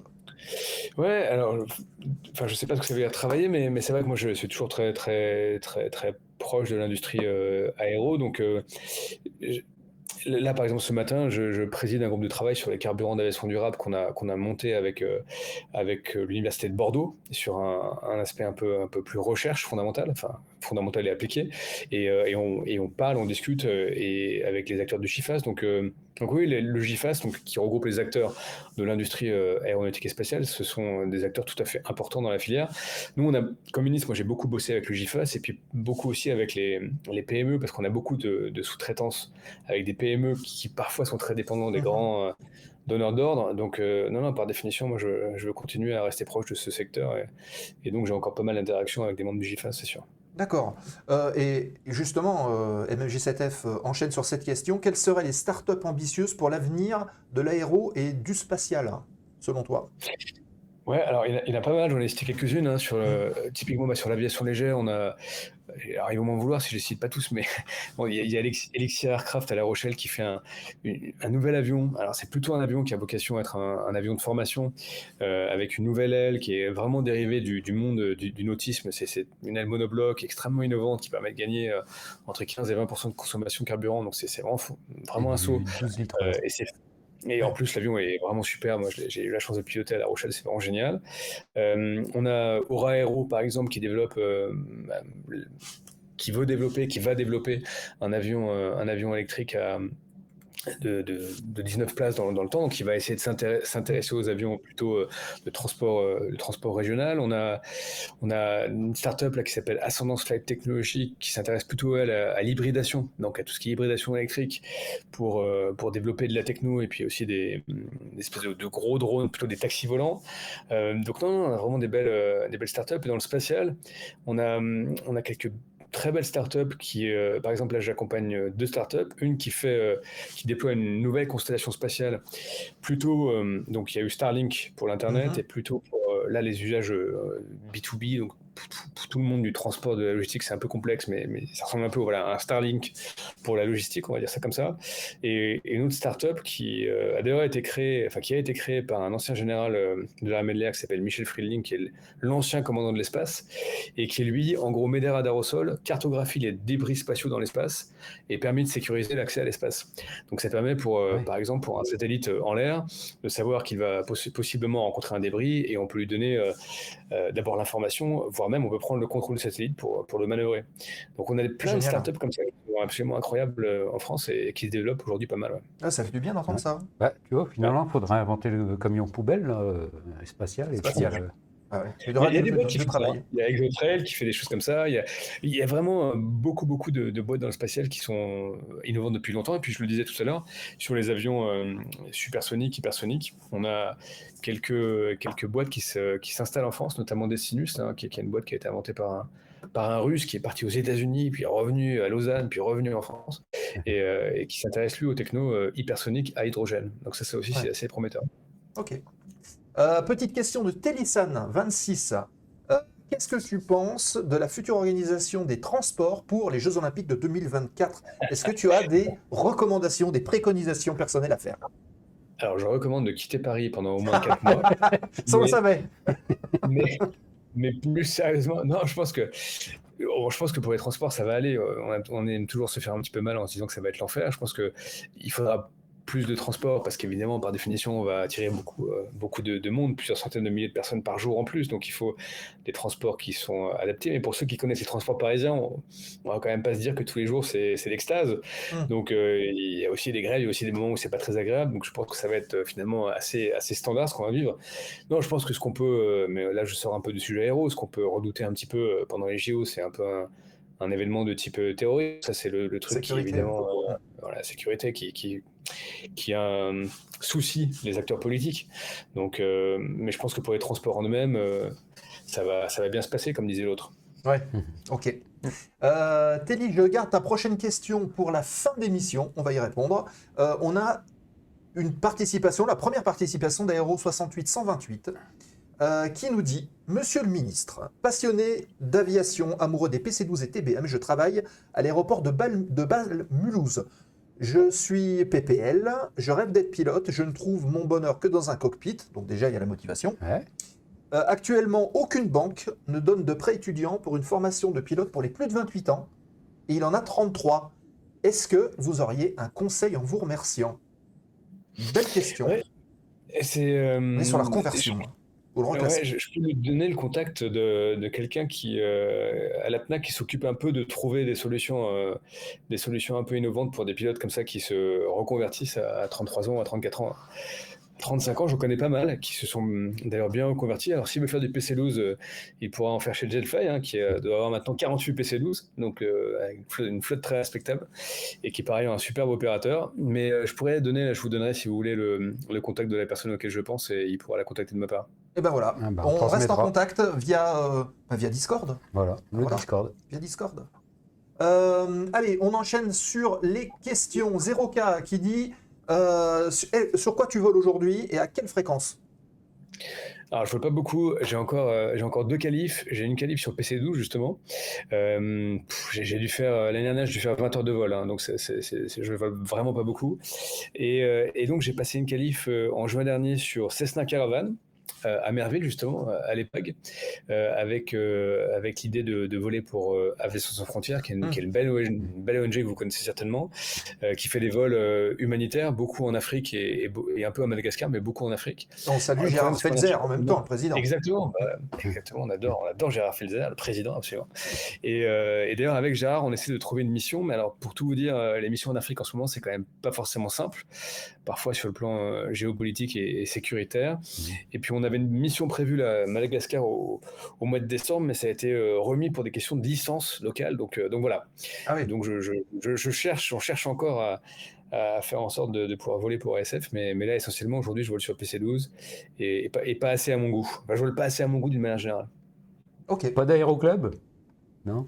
Non, mais c'est vrai. Euh, c'est vrai, d'autant qu'en plus, j'ai deux jeunes enfants euh, qui euh, sont jumeaux et qui adorent l'aviation. Donc, ah, la relève. Il faut que je trouve la relève. Alors, je les ai endoctrinés de façon terminale, donc ça, c'est fait. ok. Et, et j'assume tout. Mais il se trouve que je les ai déjà emmenés en avion plusieurs reprises et, ils adorent ça. D'accord. Voilà, la relève. encore une question de 0K, justement, qui est un petit peu dans le thème. Euh, donc tu nous as dit que tu avais fait euh, de, euh, tomber amoureux en fait de l'aviation en volant sur un avion, un avion ancien. Est-ce que la France ne devrait pas prendre beaucoup plus soin du patrimoine aéronautique, des vieux avions? Et ça rejoint une question que tu voulais ce que je voulais hein. poser aussi. Qu'est-ce qu'on peut faire nous ou qu'est-ce que un ministère des Transports peut faire pour développer en fait euh, le patrimoine aéronautique. Quand on voit les anglo-saxons, c'est incommensurable hein, par rapport à nous. Non, non, c'est un, vrai, un vrai sujet. J'ai eu pas mal de sujets à traiter comme ça sur le, patrimoine. Alors parfois pour... Euh, bon, il y a des avions qui sont des vieux avions qui sont un peu partout. Je me souviens du cas peut-être d'un Breguet à Nîmes euh, qui avait bon, voilà, des problèmes de, différents, de, différents mmh. ordres, mais, mais donc parfois, comme ça, on fait des interventions de manière à, déverrouiller les situations. Après, on a aussi des, des opérateurs incroyables. Moi, je, suis assez pote avec Baptiste Salis, donc de l'aérodrome ah de la Ferté. Qu'on va recevoir euh, bientôt d'ailleurs. Ah bah, il est, il est incroyable. Alors lui, il a un carnet de vol qui me fait rêver parce que se trouve qu'on avait fait une petite partie de formation ensemble et, il avait à l'époque 600 heures de vol, donc il doit avoir beaucoup plus d'heures maintenant. Mais euh, son carnet de vol, c'était Corsair, c'était ouais. des avions du, du il musée. Euh, et, moi, et moi, avec mon DR400, effectivement, je ne faisais pas le figure. Mais, euh, mais donc voilà, enfin, je ne sais plus combien ça fait d'avion l'amical euh, Jean-Baptiste Salis, le, musée volant, mais, mais c'est absolument incroyable. D'abord, on, on, peut y aller avec, avec sa famille, visiter le musée à peu près toute l'année. Il y a évidemment les, deux jours du week-end en juin où tous les avions, quasiment tous les avions sont en état de voler. Et alors je sais plus, mais je crois que pour une heure de vol, c'est quasiment six heures de maintenance, hein, par, pour, avions-là. Donc c'est beaucoup de compétences, beaucoup de savoir-faire, beaucoup de transmission et, beaucoup d'argent. Donc euh, c'est vrai que c'est pas forcément ça, mais je pense que le sujet de l'argent, il est peut-être quasiment secondaire derrière le sujet des compétences, parce que on voit bien hein, quand on fait plus ou quand on perd l'habitude de travailler euh, des compétences sur ce type d'avion, bah, on les perd. Et quand on les perd, on les perd pour des bons parce que par définition, les anciens euh, beaucoup disparaissent et, ne transmettent plus. Donc ça, c'est important qu'il y ait aussi une, nouvelle génération de jeunes là qui qui arpentent les aérodromes, euh, les musées volants, s'engagent un peu le week-end pour aller faire quelques heures de mécanique, volent sur les avions. Bref, nous nous permettre de pérenniser un petit peu cette cette belle tradition. Est-ce que c'est est-ce que c'est pas culturel dans le sens où, euh, une petite anecdote, hein, euh, à la fin de la Deuxième Guerre mondiale, tous les pilotes du Normandie-Niemen, donc en Russie, ont eu en cadeau leur Yak 3. Donc ils sont tous revenus avec leur Yak 3 en France, au Bourget. Vous pouvez trouver des photos où vous avez tous les Yak 3. Ils ont tous été euh, ferraillés après la guerre, alors que c'était des cadeaux personnels aux pilotes. Hein. Ah ils ont tous été faits. Alors, est-ce que c'est pas culturel finalement ce, ce, dédain, j'allais dire, de, du patrimoine aéronautique? Ouais, moi, je pense que c'est peut-être un truc culturel qui s'est perdu. Et, c'est vrai que quand on met un peu les mains dans le cambouis au sens propre mmh. à la Ferté-Alais, on... le pilote ne fait pas que piloter l'avion. Il, il le comprend un peu intimement euh, et, il développe une relation un peu euh, quasiment charnelle quoi, mmh. à, l'avion lui-même. Et c'est vrai que comme tous les avions sont devenus très complexes, aujourd'hui, euh, quand on est pilote de ligne et qu'on vole pour, pour, son boulot sur, sur, sur, un avion complexe, on est peut-être un petit peu moins pilote mécano et on est peut-être un petit peu moins proche euh, du, monde des aéroclubs ou de l'aviation légère qu'à l'époque. Ça, j'ai l'impression. Donc, c'est bon, ça traduit peut-être l'évolution aussi d'une génération, mais il faut qu'on arrive à. Il y a beaucoup, beaucoup de, passionnés, hein, y compris des jeunes. Il y a une fille qui est vraiment géniale, qui s'appelle Elodie Bruno, que vous devez connaître. et qui, pareil, enfin, arpente tous les aéroports, tous les, aérodromes, et absolument passionné. Donc c'est aussi important que dans cette génération des, jeunes là, qui, qui montent, qu'on ait des gens qui savent pas, qui, voilà, qui, soient, qui reçoivent cette, cette tradition en, héritage et qui, et qui la transmettent aussi, c'est sûr. Bah, c'est une des interventions de MMG7F tout à l'heure qui parlait justement du rôle des influenceurs ou des communicants, des médias aussi, parce que c'est vrai qu'aujourd'hui, quand on regarde les médias traditionnels, entre guillemets, on parle plus d'aviation du tout dessus. Il n'y a plus rien. Ouais, je pense qu'il faut que ça revienne parce que d'abord les médias ils suivent aussi un peu euh, souvent la fin. Ils suivent souvent la tendance. La tendance pendant quelques années ça a été de taper sur l'aviation, donc on a tapé sur l'aviation. Je pense que le jour où on verra des, un avion à hydrogène, Airbus voler, le jour où on donne à voir des choses concrètes euh, à voir aux gens et aux médias, que ça devient un peu tangible, peut-être qu'on arrive aussi à, faire ce judo-là et à renverser un peu l'opinion. Ça s'est fait sur le nucléaire. Hein. Il y a cinq ans, on ne pouvait pas parler de nucléaire en France. Aujourd'hui, mm. la, filière est relancée et euh, je pense que la, très grande majorité des Français pensent que le nucléaire est une bonne chose pour la France. Je pense qu'on y arrivera avec l'aviation. Il faut qu'on y arrive d'ailleurs, parce que sinon, c'est une folie. Euh, mais je pense que pour y arriver, il faut donner à voir aux gens et aux sceptiques que ce qu'on raconte, c'est vrai. Mm. Et, donc voir voler des avions électriques, voir voler un avion à hydrogène, être un peu fier que cet avion soit français, ça permet mm. aussi probablement de, pouvoir euh, faire ce judo-là et, et, de, et, de, mettre un peu au sol ceux qui euh, aujourd'hui critiquent de façon un peu trop facile l'aviation. Ok.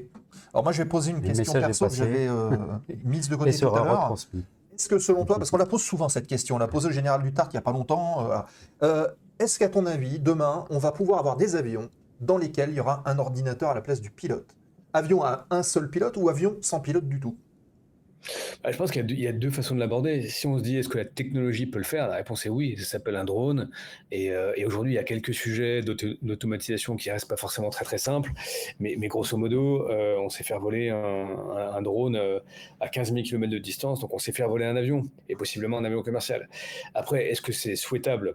Pour euh, est-ce que c'est souhaitable, est-ce que c'est souhaité par les passagers et souhaitable pour euh, on va dire la communauté aéronautique, c'est là où le sujet devient politique. C'est euh, et on aura d'ailleurs ce sujet-là de l'automatisation des avions, on aura le même sur les, les bagnoles, les, les, jobs de chauffeur de bus, de taxi, etc. En soi, technologiquement, d'ici quelques années, il n'y a rien qui interdit d'avoir un avion monopilote, il n'y a rien qui interdit de droniser les avions et, et de plus avoir de pilote dedans. Mais est-ce que politiquement on veut faire ça? Est-ce qu'on veut être dans un monde dans lequel euh, bah, tout est un peu automatisé et, l'être humain n'est plus nulle part simplement qu'en supervision lointaine? C'est une vraie question. Moi, en fait, j'ai un peu évolué sur le sujet. Quand j'étais jeune, j'étais un peu plus euh, technophile, entre guillemets. Je pensais qu'effectivement, euh, on irait très, très rapidement vers des avions sans pilote.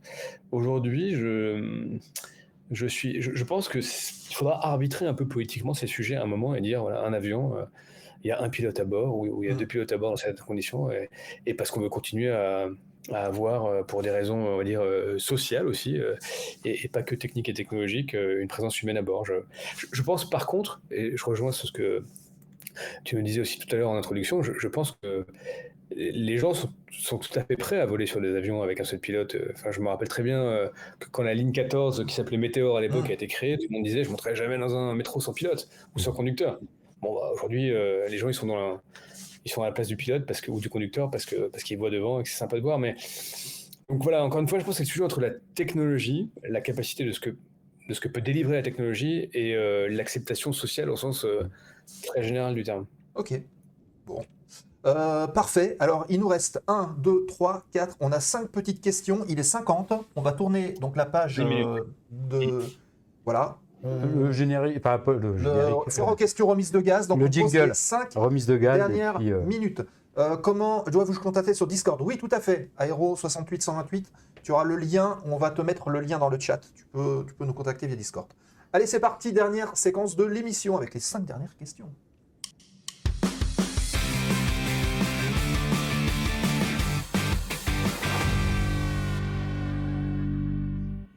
Allez, les cinq petites dernières questions qui sont de côté. Euh, merci beaucoup, encore une émission très intéressante. Bah, merci à vous d'avoir participé. Le chat était très actif et ça nous fait bien plaisir. Allez, euh, on rentre dans le vif du sujet. Avec Telly, est-ce que retourner en politique te tente? Pas maintenant. J'ai fait, euh, j'ai fait 5 ans. Il faut jamais dire jamais dans la vie parce que c'est, un peu hum. idiot, mais et, puis il y a des choses qui arrivent. Mais, franchement, pendant les 10 prochaines années, j'ai, pas envie. et j'ai envie de faire autre chose, j'ai d'autres projets, et j'ai envie d'accomplir d'autres choses, donc, donc pas maintenant. Ouais, ok. alors, autre question. MMG7F, on reste sur les avions long courriers cette fois. Quid du futur des avions long courriers pour une alternative durable au kérosène? Bah, je pense que pour les avions long courrier, pour le coup, ça va être les carburants d'aviation durable, les SAF, parce que pour l'instant, pour les très longues distances et pour les avions les plus lourds, on ne sait pas encore faire de piles euh, à combustible ou on ne sait pas encore euh, emporter suffisamment d'hydrogène pour, les, faire pour avoir des équivalents de distance qu'on a aujourd'hui avec du kérosène. Donc euh, la réponse, c'est les SAF. Les SAF pour les, les 20 prochaines années. D'accord, ok. hop, elle est où la suivante? Oui, celle-là. Hop. J'affiche. C'est Toiler Paper Kit qui nous la pose. Ça fait quoi d'avoir été le ministre le plus cool du, euh, d'un double quinquennat? Ben, C'est pas mal. C'est pas mal. Franchement, je veux bien garder le titre pendant un petit bout de temps. Ok, voilà. Euh, bonne question de Skyflyer. Est-ce que tu fais de la simulation? Alors, simulation de pilotage. Ouais, alors je, je vais vous dire un truc. Moi, j'ai quasiment appris sur Flight Sim. Je crois que je devais avoir, avant de piloter euh, un premier avion pour de vrai, j'ai dû faire des milliers d'heures de, de, Flight Simulator. Mmh euh, à l'époque, FS 98 ou FS 2000, enfin, un peu tous. Et, euh, et j'ai tout, moi, j'ai tout appris dessus. Ce qui fait que quand j'ai fait mon premier vol sur Robin, ou sur Cessna 152, mon instructeur, qui est d'ailleurs toujours mon ami, Dan, qui est d'ailleurs vole maintenant sur 350, m'a dit hmm. euh, qu'il fallait que je regarde un petit peu dehors parce que je, voilà, moi j'avais appris à voler dedans euh, et donc j'ai fait mais, des, des, milliers d'heures de vol la nuit. C'était débile mon truc. Mais, euh, donc j'ai fait beaucoup de simulateurs. Ok. Des heures de nuit du coup. Des heures de nuit. voilà, c'est ça. J'aurais pu les loguer comme heures de nuit, c'est pas mal. Et la dernière question de Sky. que pensez-vous du ministre des Transports actuel alors, je ne sais pas s'il fait référence à l'actuel actuel qui s'appelle Patrice Vergrit euh, et qui est, ou, au précédent qui vient juste de partir qui s'appelle Clément Beaune. Je pense que peut-être qu'il fait référence au précédent mmh. et peut-être qu'il fait référence au précédent parce qu'il était connu pour être pas très pro-aviation. Mais euh, donc, je ne sais pas à répondre vraiment à cette question. Mais moi, j'ai déjà dit ce que je pensais de, de l'aviation et de la façon dont il fallait traiter l'aviation en France. Je pense que ça répond un peu à cette question. Ok. Eh, justement, c'est une question. Est-ce que, justement, euh, comme tu es dans l'aviation, quand tu es devenu ministre, est-ce qu'il n'y a pas une tendance inconsciente à euh, privilégier un peu ce, cette activité-là quoi? Non, parce que d'abord, je savais aussi que ça pouvait être une critique qu'on me ferait. Mhm. Et, surtout, en fait, quand on est ministre des Transports, l'essentiel du budget qu'on a, on le, on le dépense sur le, le ferroviaire. Quasiment 50% de mon budget, au ministère, c'était le, mode ferroviaire. Et après, une grande partie pour la route. Et, en fait, la partie d'investissement en tant que tel pour l'aviation était relativement, euh, était assez modeste. Par contre, ce qui est sûr, c'est que moi, j'ai défendu le secteur quand il était injustement attaqué. Et j'ai remarqué que d'autres ne faisaient pas ça. Voilà. Bah oui, On va leur dire. ok. Bon, Jean-Baptiste, on te remercie énormément d'être venu nous voir dans la zone aéro. L'antenne t'est ouverte si tu veux reparticiper un de ces jours à une. Parce que là, on a, une, une, ah ouais, puis il y a encore plein de questions. hein, euh. ah on pourrait faire 10 heures. Mais euh, à, l'occasion, avec grand plaisir. Ok, ah, bah, merci à toi. Euh, on t'invite à rester avec nous encore quelques petites minutes, comme ça on débrief après. Nous, on, termine l'émission ensemble, les amis. Hop, on va repasser sur ici. Et puis, alors, hop, on va, on va parler du générique de fin et, euh, et du programme de Voilà, du programme. De la, de la, zone aéro. Qu'est-ce qui va se passer plus tard? Alors, déjà, on vous donne rendez-vous le 18, 18 février à 19h, on en a parlé tout à l'heure. Euh, un push-to-talk un peu spécial, puisque euh, ce ne sont pas les chroniqueurs habituels, mais on aura l'occasion de recevoir bah, toi, Nico, c'est tout même toi qui vas recevoir. Euh, David Méchin du Fanat de l'aviation, euh, expert, on va dire, notamment sur les questions de la Première Guerre mondiale. Mhm. On aura Romain euh, Rivière du Flot de l'Histoire qui fait de la géopolitique pour parler des grandes guerres. Et Paolo, collectionneur d'objets très intéressant. Il y a une très belle collection d'objets d'époque 14-18. Que vous pourrez voir. Spécialiste du Fokker D7 aussi. Voilà. Donc ça, c'est 18 dimanche. Ce dimanche-là, à 19h, 19h, 21h, on va parler un petit peu de tout ça. Et vous pourrez intervenir, on rappelle, un push to talk, vous intervenez dans le chat en vocal. Euh, et vous venez échanger des anecdotes avec nous. Donc on parlera de. Vous êtes ouvert. On parlera de la période de la France quand elle était leader mondial de l'aviation. Ouais. En formation, en avion, en moteur, euh, on était vraiment euh, au top du top. Et eh ben on compte sur vous justement pour parler de tout ça dimanche 19h. Ensuite, ben, on se donne rendez-vous mercredi prochain. Mercredi prochain, 20h30, on va s'exporter du, du, côté des couleurs bleues de la Gendarmerie nationale. Nous aurons le plaisir d'accueillir ben, un général, encore. Euh, c'est le général Emmanuel Josse qui commande les forces aériennes de la gendarmerie nationale. Donc tout ce qui vole au sein de la gendarmerie nationale, c'est lui qui dirige. Et euh, on parlera avec lui ben, de ses moyens, de ses missions. On parlera des carrières qu'on peut effectuer au sein de la gendarmerie Ouais. et puis de son Il y a parcours des aussi. pilotes aussi, ouais. Voilà, euh, On peut être il gendarme, parti, pilote. etc. Voilà, donc ça devrait être très intéressant. C'est la semaine prochaine, 20h30. Et on terminera euh, ce programme du mois de février de la zone aéro avec un pilote, et ce sera ici, ce sera en plateau. C'est pour ça que ce sera 19h30.